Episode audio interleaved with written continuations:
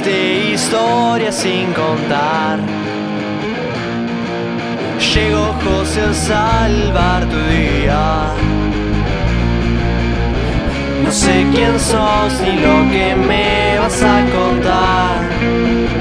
Mis oídos buscan un espacio que llenar.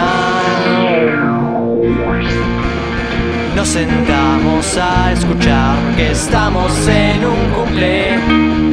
Busquen algo para tomar porque estamos en un cumple. Preparen las velas para soplar porque estamos en un cumple. Es un día muy especial porque estamos, estamos en un cumple.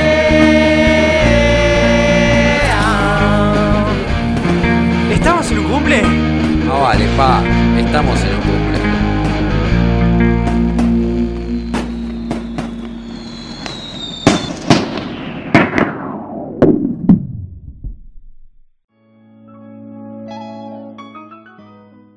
Buenas, buenas, bienvenidos a un nuevo episodio de En un cumple. Ya vamos tres de la segunda temporada y me parece que correspondía en este episodio pegar un giro para tratar un poco la situación actual que estamos viviendo, que es sumamente, sumamente preocupante, porque tenemos, no digo medio país prendido fuego, pero medio país con una situación, o la totalidad del país, ya vamos a estar hablando con él, en una situación ambiental que me parece que es de urgencia, así que voy a ir directamente a presentarlo.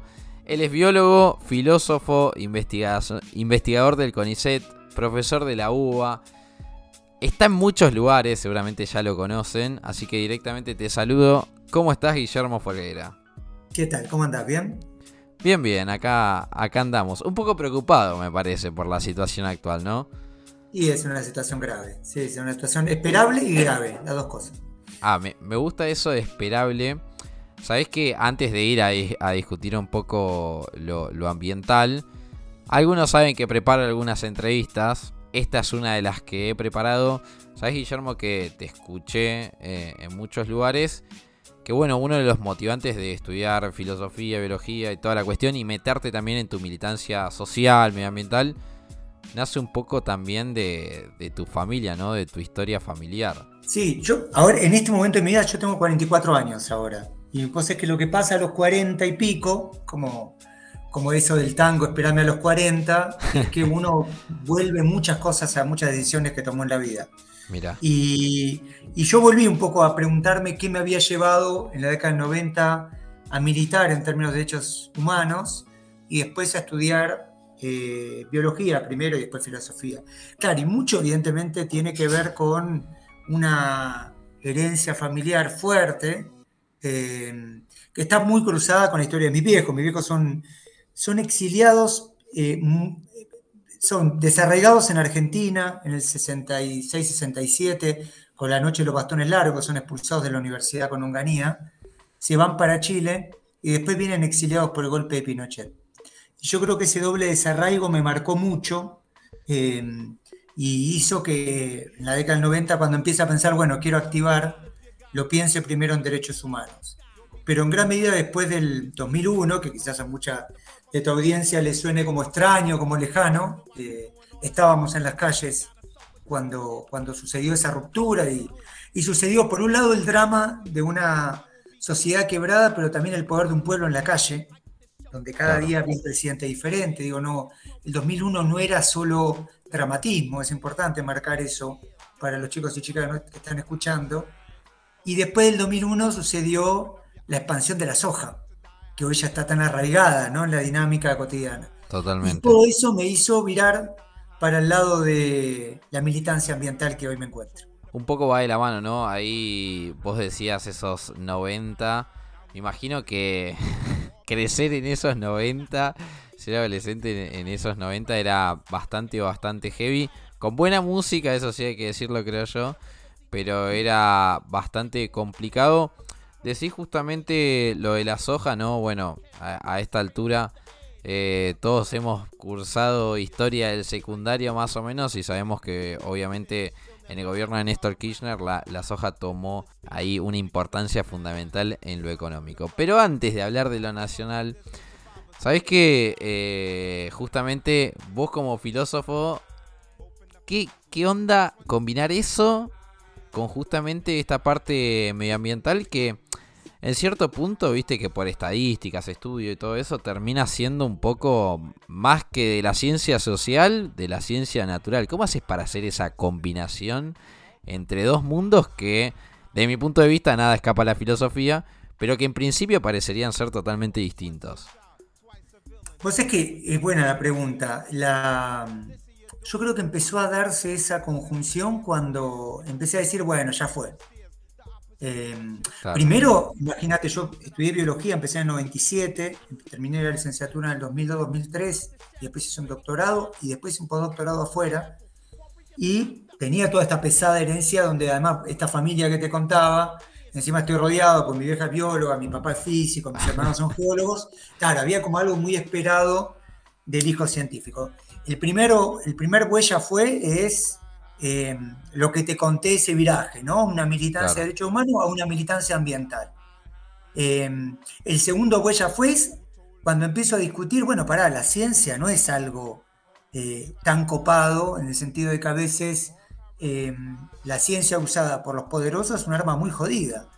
y el tercer huella fue cuando dije, bueno, la biología no me alcanza para entender lo que está pasando, y me metí en la carrera de filosofía. Y durante muchos años, em, militancia, biología y filosofía fueron cosas diferentes. Yo, esto es, pero yo lo, recuerdo, por ejemplo, yo em, hice un postdoctorado afuera en Chile, por ejemplo, en temas de ecofisiología, que es un área de la biología.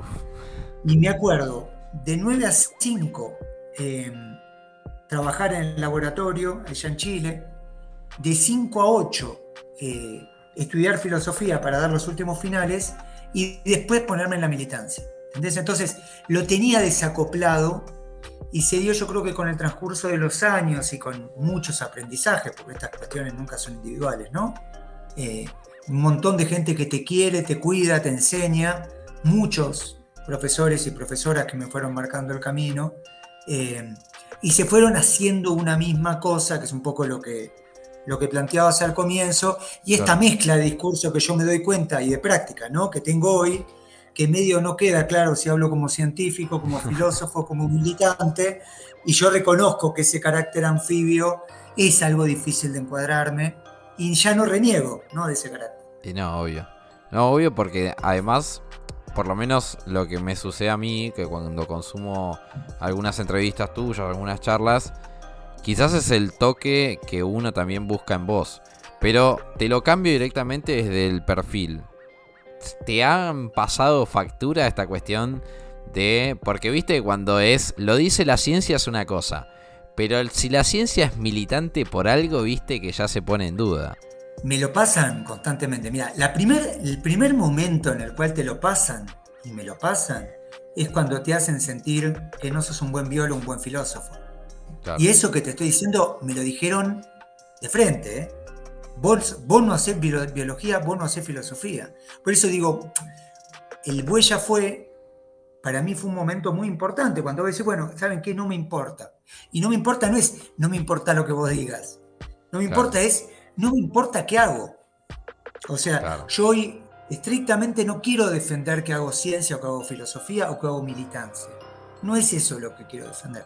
Lo que quiero defender es un norte en el cual yo creo que justicia ambiental y social son una misma cosa y que se necesita poner en discusión los mecanismos del poder, de los cuales una de las claves es cómo las ciencias silencian a las comunidades locales. Es eso. Y entonces, y eso lo hago que desde la biología, y la verdad que no sé. Y me pasan factura todo el tiempo. Eh, yo hoy, dentro de CONICET, tengo eh, no solo un cargo, sino que estoy en una comisión que toma decisiones y en esa comisión me tratan bien. O sea, yo no, me siento un marginal. Eh, pero hay algo en el cual eh, sé, por ejemplo, que los premios se los dan a ciertas personas, no porque yo perciba premios, ¿se entiende?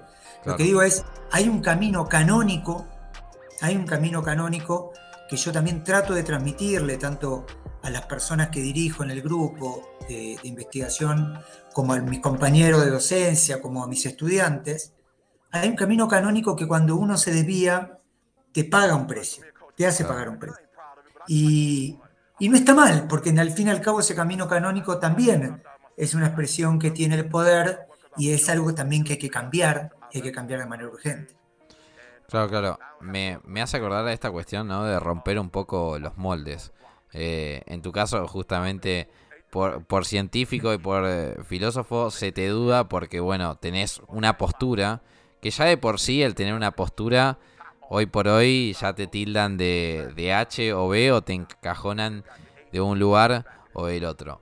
Pero a mí me parece que en cierto punto esas críticas se terminan de borrar cuando uno va, ¿no? A lo que... Yo no digo que todos lo vemos porque el conocimiento, viste, que no llega tan simplemente. Pero sí se termina cuando caracterizamos quizás en el panorama mundial. Y directamente te voy a preguntar, ¿no? En ese sentido, ya directamente a tu militancia y obviamente a tus conocimientos. La pregunta más, más boluda quizá que, que te han hecho de hoy el mundo en tema medioambiental. Del 1 al 10.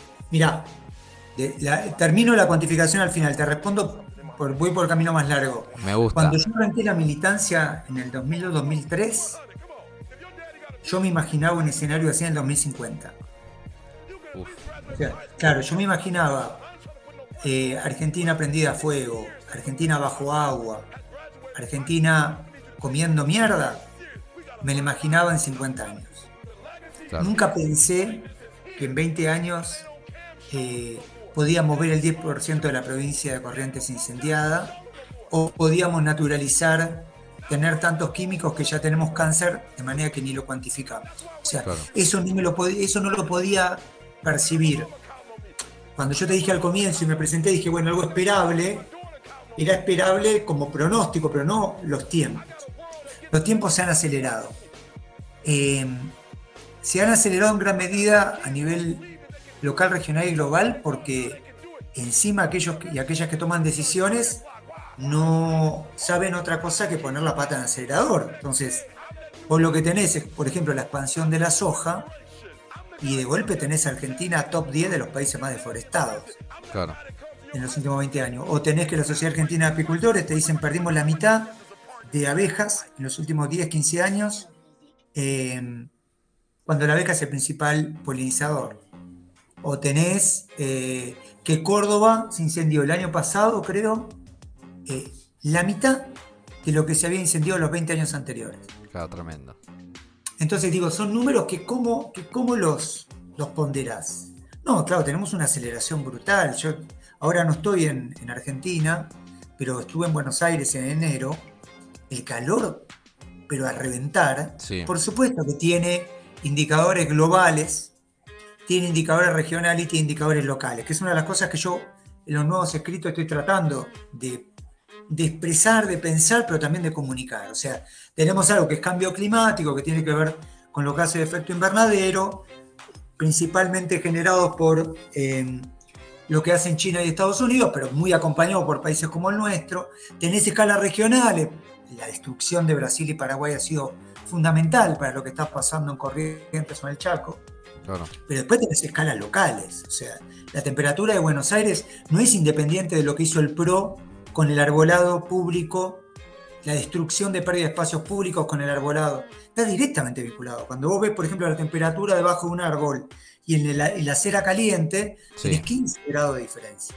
Entonces, claro, vos tenés destrucción global, regional, local, tenés un combo perfecto. ¿Qué puntaje del 1 al 10?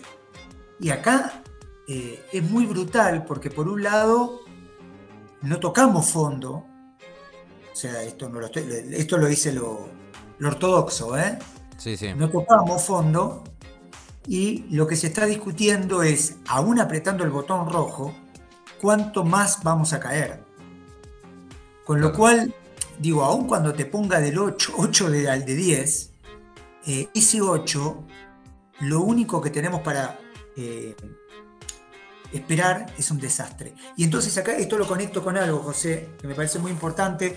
Yo estoy en un colectivo radial que se llama Después de la Deriva, en FM La Tribu, y el año pasado entrevistamos a Bifo, ¿viste? Que es un, intelectual, italiano muy interesante. Sí, sí. Bifo dijo una frase que a mí me marcó, porque también esto tiene la otra parte, ¿no? La contraparte eh, política que tenemos que discutir. La parte ambiental es política, pero la contraparte eh, política en el sentido de opción de cómo queremos vivir, Bifo en un momento dice, es la primera vez en la historia que el capitalismo no puede prometer mundos mejores. No cumplir, no cumplir, nunca los cumplió. No puede prometer.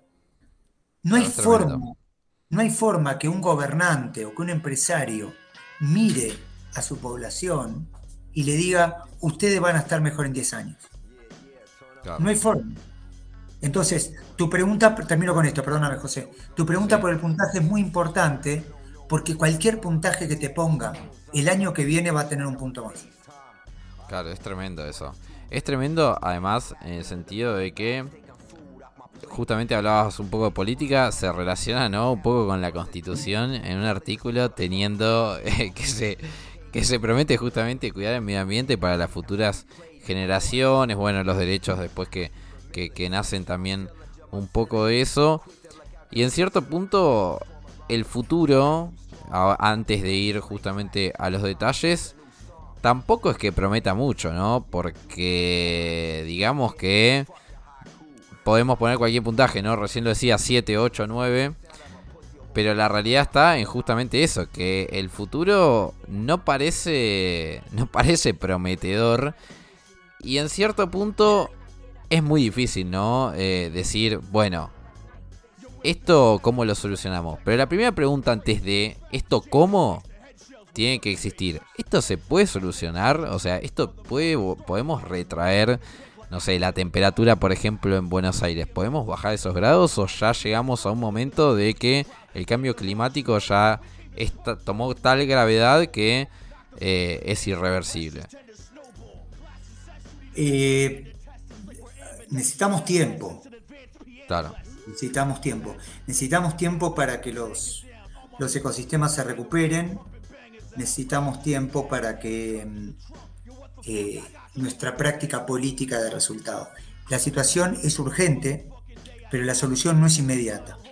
Claro. Es, urgente porque están prendidas provincias enteras y porque mm, la gente se está muriendo y los animales se están muriendo. Entonces, eso, eso es urgente. Pero ningún discurso de lo inmediato nos va a sacar de algo que requiere tiempo. Requiere tiempo que un bosque vuelva a ser bosque. Requiere, yo ahora estoy en México, estoy en, Oaxaca, y el otro día contaba una experiencia que la traigo porque se entiende, yo creo que bien lo que, está, lo que estoy tratando de decir. Era una comunidad acá en Oaxaca que, que quería restaurar el lugar donde estaba viviendo. Entonces, claro, te lo mostraban las fotos y las imágenes al comienzo, y es un semidesierto. O sea, llueve muy poco, llueve en un momento particular del año, pero además había roca, no había árboles. Entonces vos ves, la comunidad lo que hizo durante 10 años, 15, fue ir sembrando, ir plantando árboles, ir generando sombra, ir generando humedad, retención de humedad, mejoran las condiciones del suelo, nuestros suelos están destruidos.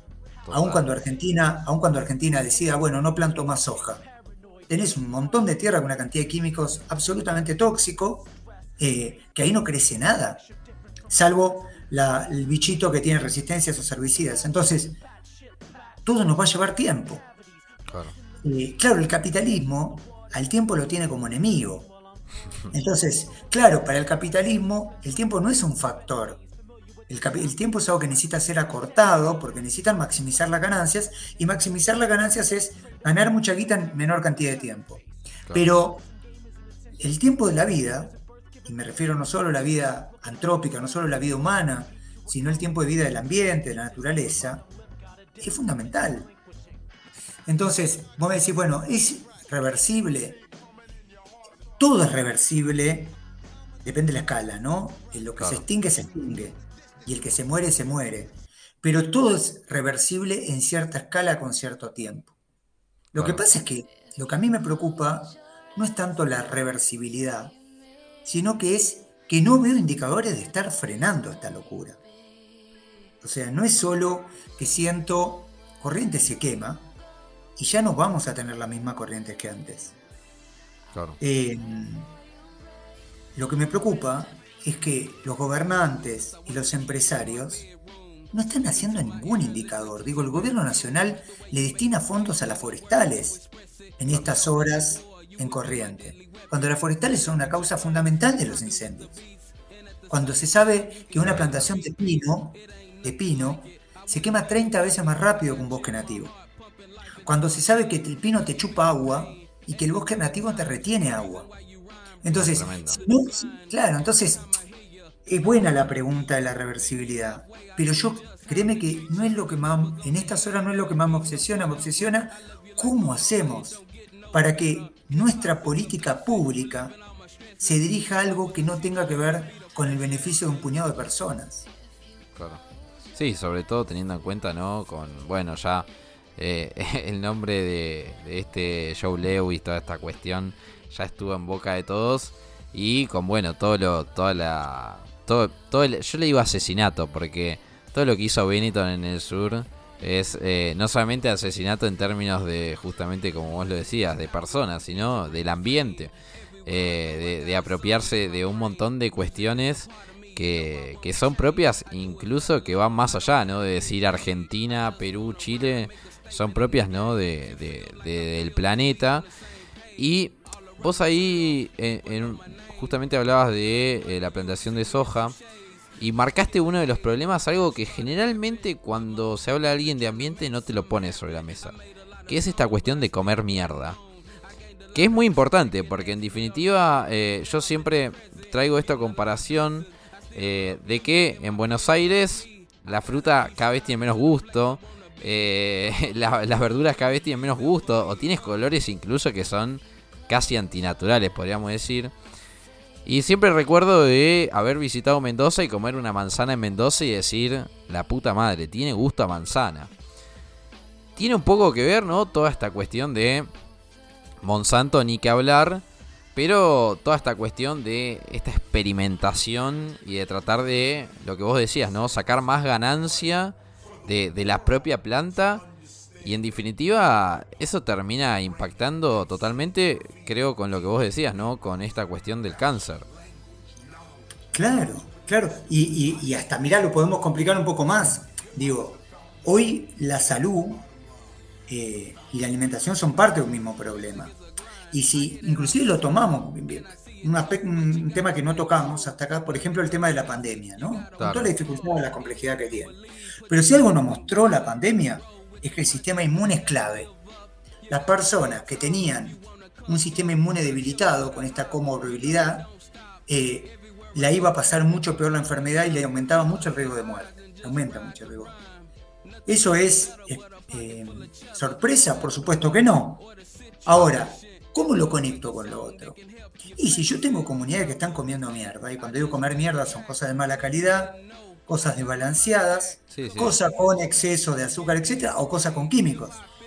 Si yo veo que además son las poblaciones eh, eufemísticamente más vulnerables, ¿no? las más empobrecidas, las que están comiendo más mierda, porque además los sectores a medida que subo, por supuesto que comemos mejor, eh, porque tenemos acceso a otro tipo de cosas, y tenemos un combo perfecto, porque vos tenés condiciones, condiciones ambientales absolutamente degradadas, agentes químicos multiplicados y una comunidad muy endeble en su salud, muy dependiente además, muy dependiente de los químicos, muy dependiente de los fármacos. Entonces, eh, digo, es todo evidentemente un combo que, que cómo lo frenamos, cómo lo frenamos sin que, y esto vuelvo a algo que hablamos durante fin de año, eh, sin que nuestra posición sea radical. Radical no de radicalismo argentino, sino radical en el sentido de extremo. O sea, acá no hay parches. No hay forma de parche. Si yo realmente tengo algo de conciencia social ambiental, tengo que conectar comer mierda, la dependencia con las farmacéuticas, la desigualdad social brutal, los incendios y la multiplicación de agentes químicos. Se trata de un mismo fenómeno. Me es muy interesante justamente meterme en lo que vos dijiste, desigualdad social. Vos sabés que hay como... Hay un prejuicio que ya a esta altura a mí me parece hasta estúpido, eh, porque es realmente no ver eh, la realidad, incluso viendo muchos indicadores de lo que sucede, no en Buenos Aires, sino en las distintas provincias, esta cuestión de que el medio ambiente genera incluso más pobreza, que empeora totalmente la calidad de vida de la gente. O sea, estamos discutiendo directamente un fenómeno que muchos lo llevan a lo económico, a plenamente decisiones económicas, pero que en este sentido tiene una banda que ver con, justamente la cuestión medioambiental, ¿no? Claro, sí, sí, es, clave. Sí, sí, han autorizado una, un, acá eh, vuelvo a, México porque me ha tocado vivirlo en, la última, en las últimas semanas. Acá lo llaman megaproyectos, ¿no? Son estos grandes proyectos que prometen que llegan a un territorio, que aterrizan, porque en general son multinacionales, en vínculos estrechos con los estados, y que generan una inyección de guita, de plata a corto plazo. Es, es la lógica, con un efecto a mediano y largo plazo brutal. Y cuando vos empezás, le quitar los nombres, porque es impresionante, pues funciona todo más o menos parecido. O sea, voy a Argentina, tenés la mega minería, el fracking, ahora offshore, litio, pinos eucalipto, soja, trigo HB4, chanchos. La puta madre. Y lo intentaron con salmones. Fíjate, todo, o sea, yo casi que te puedo armar una única oración diciendo megaproyectos que tienen a multinacionales con complicidad del Estado o con un vínculo de socio del Estado que llegan a un territorio generando un proceso de extracción para exportación de cualquiera de esos ocho productos que te mencioné como commodity para ser comprado en otro lugar del mundo, generando impactos a mediano y largo plazo desastrosos en el ambiente y en la sociedad. Fíjate que puedo armar la misma oración y le pongo litio, le pongo chancho, le pongo trigo HB4 y funciona igual. No, no, es tremendo. Es tremendo y además no solamente eso, sino que, por ejemplo, en el caso de Monsanto, eh, es más tremendo cuando te enterás que quién está por detrás de Monsanto, Bayer. Es más tremendo justamente cuando te vas a fijar de que, viste que está en la discusión y a vos seguramente te ha pasado, porque he leído algunos, ahí algunas entredichos en, en Twitter, esta cuestión de no, Guillermo, vos no entendés nada, porque vos defendés el medio ambiente, pero te estás cagando en la economía de, tu país. Y después te das cuenta justamente que los que están arruinando el medio ambiente, ni siquiera vos percibís un tipo de ganancia como país. Es tremendo. Es tremendo y es el gran triunfo del capitalismo general y del neoliberalismo. Porque esto cuando lo, cuando lo discutíamos en la década del 90, no había duda que entregarle el, territorio, sea Bayer Monsanto o sea Singenta, por ejemplo, eh, era una, una cuestión anti, antipatriota, entreguista y neocolonial. O sea, no había duda. Era propio de la lógica del menemato que continuaba la tradición de Martínez de Hoy y compañía. Ahora, con un discurso progre, hacen las mismas políticas, en nombre de una cuestión que además, si te fijas, que, que entienden, inclusive suponete que nos detenemos en que es algo económico. ¿Qué entienden por economía? Entienden la balanza comercial, entienden el PBI, entienden el Producto Bruto. Pero no es que entienden desigualdad social, calidad de vida, o inclusive, para, exportan, eh, suponete, exportan madera. ¿Están, ¿Consideraron el costo de la madera? ¿Consideraron ¿Cuánto se está perdiendo económicamente en Chubut, en Río Negro o en Corrientes por los incendios? Por supuesto que no. Digo, entonces, aún tomando los aspectos económicos, son muy burros. Claro. Son muy burros. Pero esa, claro, ¿no? son, cuando digo que son burros, no estoy diciendo que son tontos, porque se están llenando de guita. Son burros en el sentido de que, claro, de que toma, hacen las cuentas que puede hacer una persona eh, que no comprende un fenómeno y que cree que su ingreso es el momento en el cual vende el producto. No, considera los costos que tuvo eso. Entonces, ¿cuánto vale el tratamiento oncológico de un pibe con leucemia para el Estado argentino? ¿Cuánto le sale al Estado argentino para que después titule el periódico La Nación, entran millones de dólares? Pará, entran millones de dólares por la soja. Y el glifosato que daña a las abejas y a los pibes con cáncer. ¿Están siendo considerados? Por supuesto que no. Bueno, ¿cuánto sale el tratamiento en términos económicos eh, de un pibe con leucemia o la pérdida argentina de la producción apícola? No, no está en la cuenta. Entonces nos toman, y acá, perdón, nos están tomando de boludos. Nos están tomando de boludos. Yo ahí pierdo un poco la compostura y me enojo porque en algún lugar ya, ¿cómo voy a discutir con una persona que se muta, me pasó en, un programa televisivo, que una persona sin mosquearse me dijo, escúchame, eh, y también pasó en, un debate, eh, voy, voy al debate radial con un economista conocido, eh, organizado por la red de periodistas científicos. En un momento esta persona dice la frase increíble, dice, por el derrame de la barricol con cianuro no se murió nadie, hijo de puta. Y le tuve que decir en vivo a este economista, usted no entiende la diferencia entre daño eh, crónico y daño agudo. O sea, tenemos a una población sanjuanina que está tomando cianuro hace años. ¿Qué sabes qué pasó y qué dejó de pasar? ¿Qué pasó? Entonces, estamos metidos en un combo muy macabro donde vamos a tener que patear la caja entera, ¿no? Sí, sí, es que en cierto punto también un poco invita, invita a eso. Y justamente si hablamos de invitación a patear la caja, venimos de una experiencia de lucha justamente de, a favor del ambiente. Primero con la megaminería. Rompieron las pelotas en la megaminería. Ahí les patearon la caja. Anda a buscar la casa de gobierno. Petroleras en Mar de Plata. Lo último que leí, parece que a pedido del propio gobierno suspenden la cautelar que frenaba la instalación petrolera en Mar de Plata. Y ahora Corrientes. ¿Qué le pasa a esta gente? Porque en cierto punto es como que, viste que nosotros acá lo, lo hablábamos, ¿no? El objetivo es sacar más ganancia. Pero acá está justamente eso que no pueden ver. Porque si no hay planeta, no hay ganancia tampoco, muchachos, es así de corta. Pero vamos a los... A mí me interesaría también entrar un poco en los detalles en, cuestión. Por ejemplo, con esto de Mar del Plata. Sabes que estuve en una discusión media familiar, podríamos decir, y me decía, no, pero a Mar del Plata, si hay petróleo ahí, lo tenemos que sacar. Venimos discutiendo esta cuestión, ¿no? De, eh, bueno, no saben justamente ver que después toda esa quita de sacar petróleo, todo lo que cuesta, eh, bueno, termina impactando.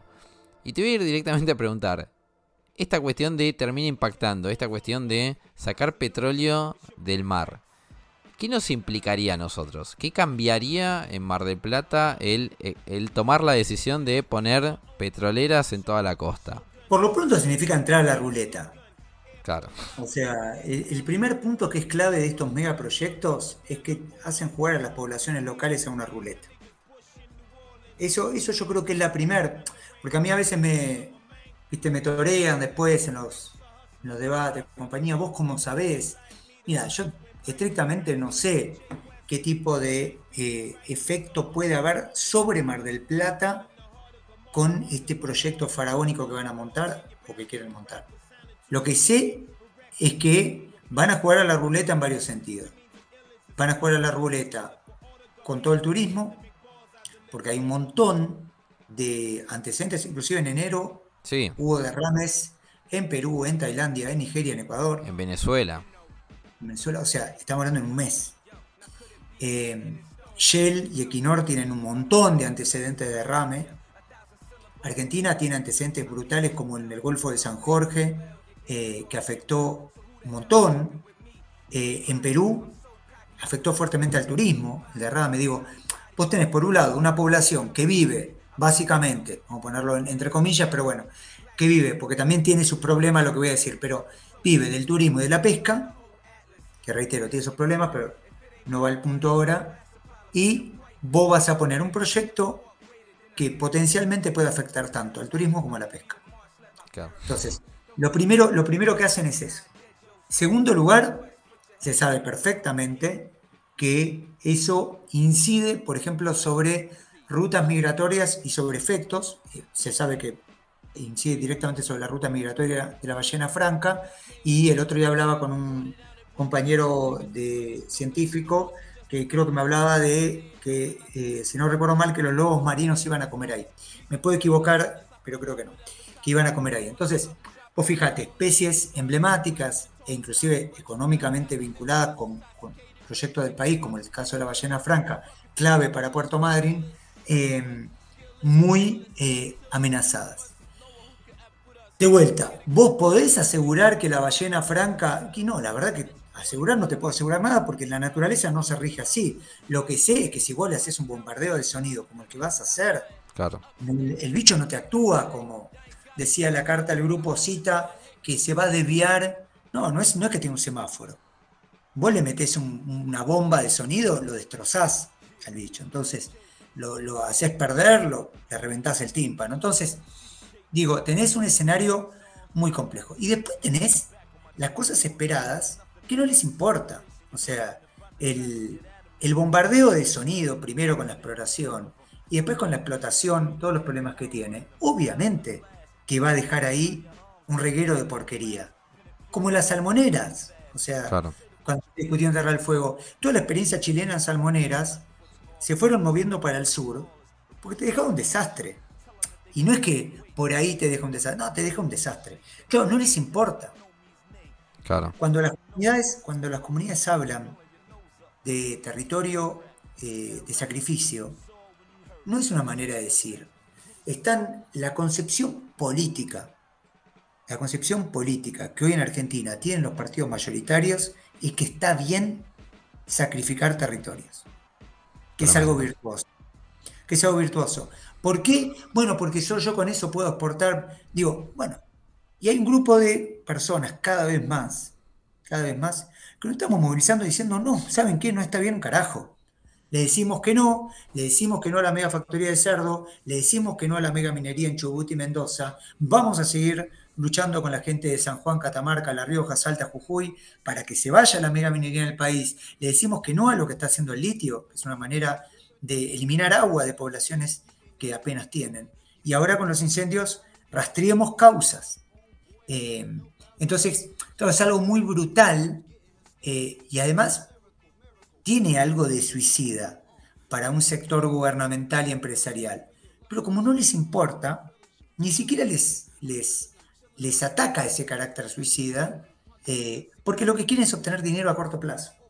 Claro. Sí, es un poco esto de se están tirando un tiro en, los dos pies. es un poco también eso. Y, yendo ya en las últimas, porque estamos ahí en las últimas preguntas.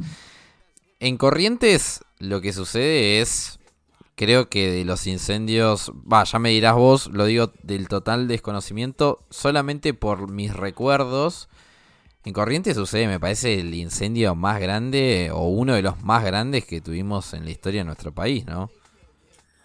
Yo no tengo, pues es que no tengo números, no tengo cifras, eh, sospecho que sí, sospecho que sí, que mm, eh, de hecho había una comparación muy impresionante de la superficie incendiada en Corrientes y lo que se, incendió en todo el año pasado, que fue un año muy duro en términos de incendio. Así que, y eran valores, si no recuerdo mal, comparables. Pero me cuesta, me cuesta conocer el registro. Estamos viendo un fenómeno a escala provincial y eso eh, es muy impresionante. De una provincia grande que tiene el 10% incendiada. Así que digo, efectivamente es un, son números escalofriantes. No los tengo acá como para comparar con, otros, con otros casos y con otras proyecciones, en un contexto además donde, por ejemplo, si no recuerdo mal, el año pasado el 70% de la superficie que se perdió en nuestro país fue por incendios. O sea, ya lo venimos teniendo como factor fundamental de destrucción, lo de Corrientes es un, descalabro anunciado, ¿no? O sea, digo, hace más de dos meses que viene esto. claro. Y recién ahora el sector político empresarial parece haberlo reconocido como problema. Sí, pareciera, pareciera eh, ser que sí. Incluso hasta he visto de lo más derechista estar ahí criticando justamente con lo que con lo que pasa en Corrientes, obviamente falsamente criticando por después las tomas de decisiones que, que hacen. Y hablando justamente de, de toma de decisiones, directamente te, voy a ir a preguntar porque hoy en política de lo único que se habla es del acuerdo con el FMI, de cómo va a ser el acuerdo con el fondo, de flexibilización laboral, de reforma impositiva, de reforma previsional. ¿Cómo le afecta en cierto punto este acuerdo del, con el Fondo Monetario Internacional a la cuestión del medio ambiente? Endurece, profundiza, marca, marca que los grados, que para estas cosas no hay grieta, eh, pone muy en juego la cuestión de que acá lo único que importa es obtener dólares a corto plazo. Entonces todos los proyectos vale todo. Vale meter centrales nucleares, vale meter litio, eh, sacar litio. Em, eh, así como es muy importante conectar que lo que pasa ahora en la costa bonaerense está directamente vinculado con el chubutazo. Fue a partir del chubutazo que dijeron, bueno, no nos dejan sacar dólares de ahí, bueno, lo sacamos de acá. Entonces, eh, el tema del acuerdo con el FMI, además de que aumenta los niveles de dependencia y que muestra las claras la línea de continuidad entre los diferentes gobiernos, eh, en particular los últimos, ¿no? O sea, un gobierno que uno diría típicamente neoliberal como el de Mauricio Macri, y un gobierno que se dice nacional y popular, pero que sigue con una lógica equivalente, eh, evidentemente, de alguna manera termina de rubricar la convicción de que la destrucción del ambiente no es un accidente, es una política pública activa necesaria para obtener otros objetivos. Claro, claro, claro. Sí, sí, es, es, es tremenda. La complicidad de los gobiernos me parece que acá es un poco innegable. Te voy a hacer la, última pregunta eh, en algo que, porque a mí siempre me gusta preguntar también un poco de cara al futuro, ¿no? Ya sabemos que tenemos gravísimos problemas. Eh, yo creía que teníamos menos, por suerte Guillermo ya nos ilustró un panorama, no para que nos vayamos a llorar hoy cuando nos vayamos a dormir, sino para mañana tomar las riendas del asunto o quizás intentar hacerlo. Te pregunto directamente, hoy tenemos una discusión que también tiene que ver con respecto a los incendios, y es el tema de la ley de humedales. Una ley que por lo menos el oficialismo militó, pero que hoy otra vez perdió estado parlamentario. Te pregunto directamente, ¿qué tan necesaria es que la ley de humedales salga? Es muy buena pregunta, es muy buena pregunta. Mira, lo voy a conectar con la primera parte que pensaba decirte para, para, no terminar tan abajo. Yo soy optimista, ¿eh? Yo soy optimista. el, el panorama tan oscuro que, como hablábamos antes, ocurrió mucho antes de lo que por lo menos yo podía esperar, eh, a mí no me llena de pesimismo. Eh, porque creo que estamos en un momento político muy interesante, muy interesante. Pero no porque peor mejor, no porque crea que es bueno que esté 10% de una provincia incendiada, entonces ahora, no, porque lo veo.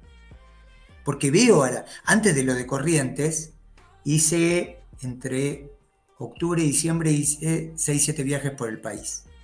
Fui a Mendoza, fui a Paraná, fui a Bahía Blanca, fui a Rosario, Concepción de Uruguay. Hay un movimiento social de comprensión creciente, cuantitativamente incrementándose, con actores nuevos, cada vez más jóvenes, muy interesantes muy pibes y pibas que, que están enfrentándose con una lógica muy estructural, con articulaciones que cada vez se están dando más y que son necesarias entre el ambientalismo y el feminismo, entre el ambientalismo y los derechos humanos, entre el ambientalismo y los pueblos originarios, entre el ambientalismo y el movimiento obrero. Entre Entonces, claro, vos me puedes ahí retrucar y decir, bueno, pero me acabas de contar un mapa espantoso, después se incendia 10% de una provincia enorme y no parece que estuviéramos a la altura de la circunstancia. Puede ser, pero por eso insisto con el tema del tiempo.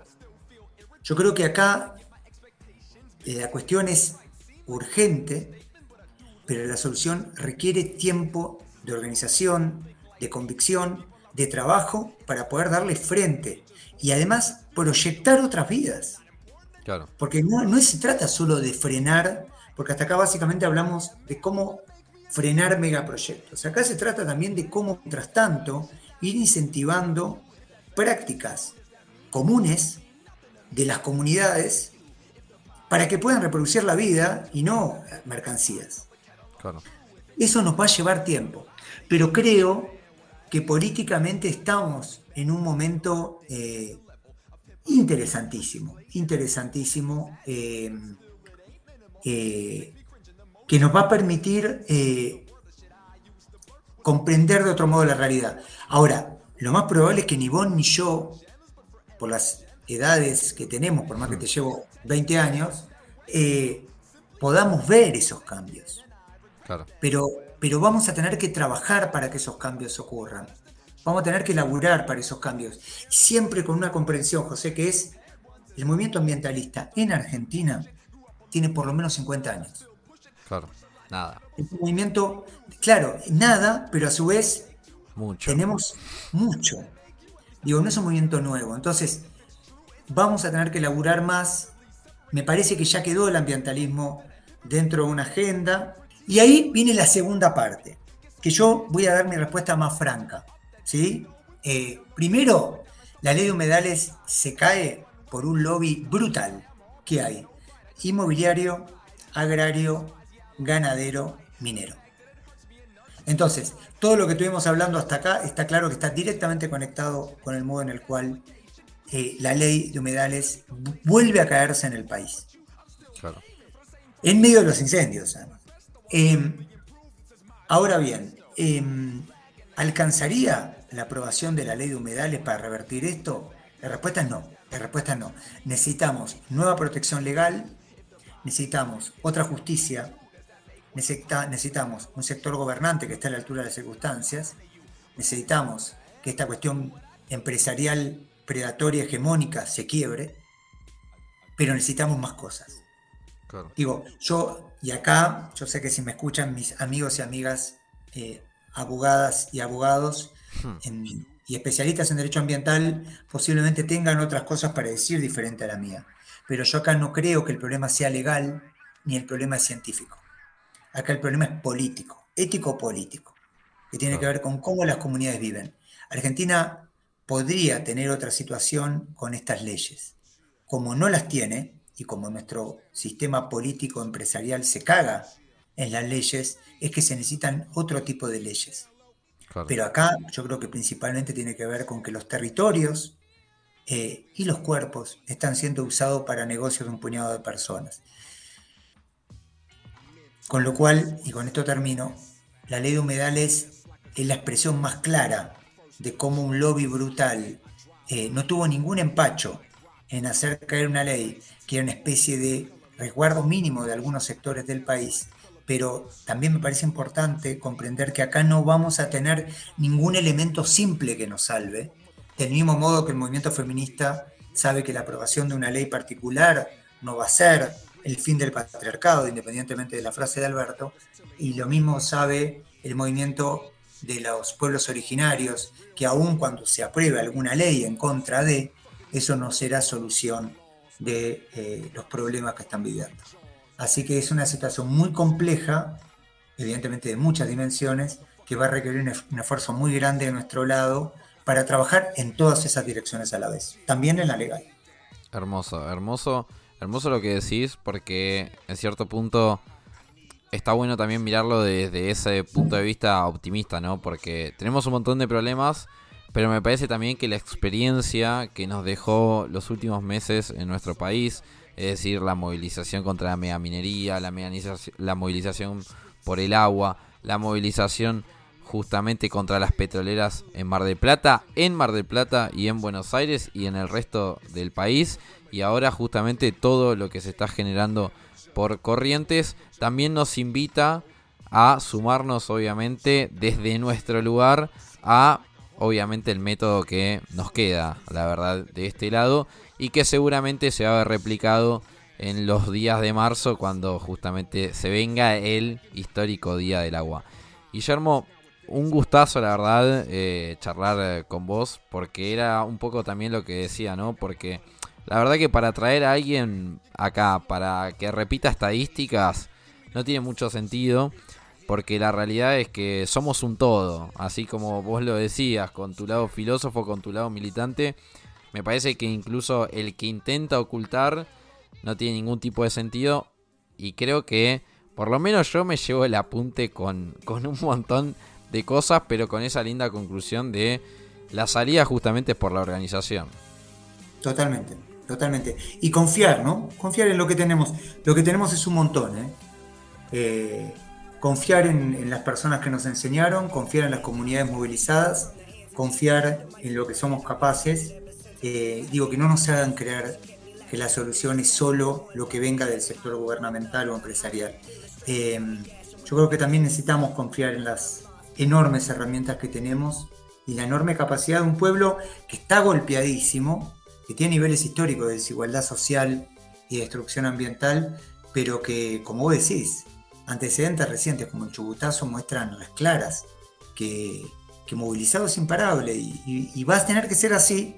Eh, y si no es así, eh, tardará un poquito más nomás. Así es, así es. Guillermo, un gran, gran abrazo y bueno, lo que te quede está ahí en México a disfrutar. Dale, gracias, che, un enorme abrazo y gracias por tanto, ¿eh?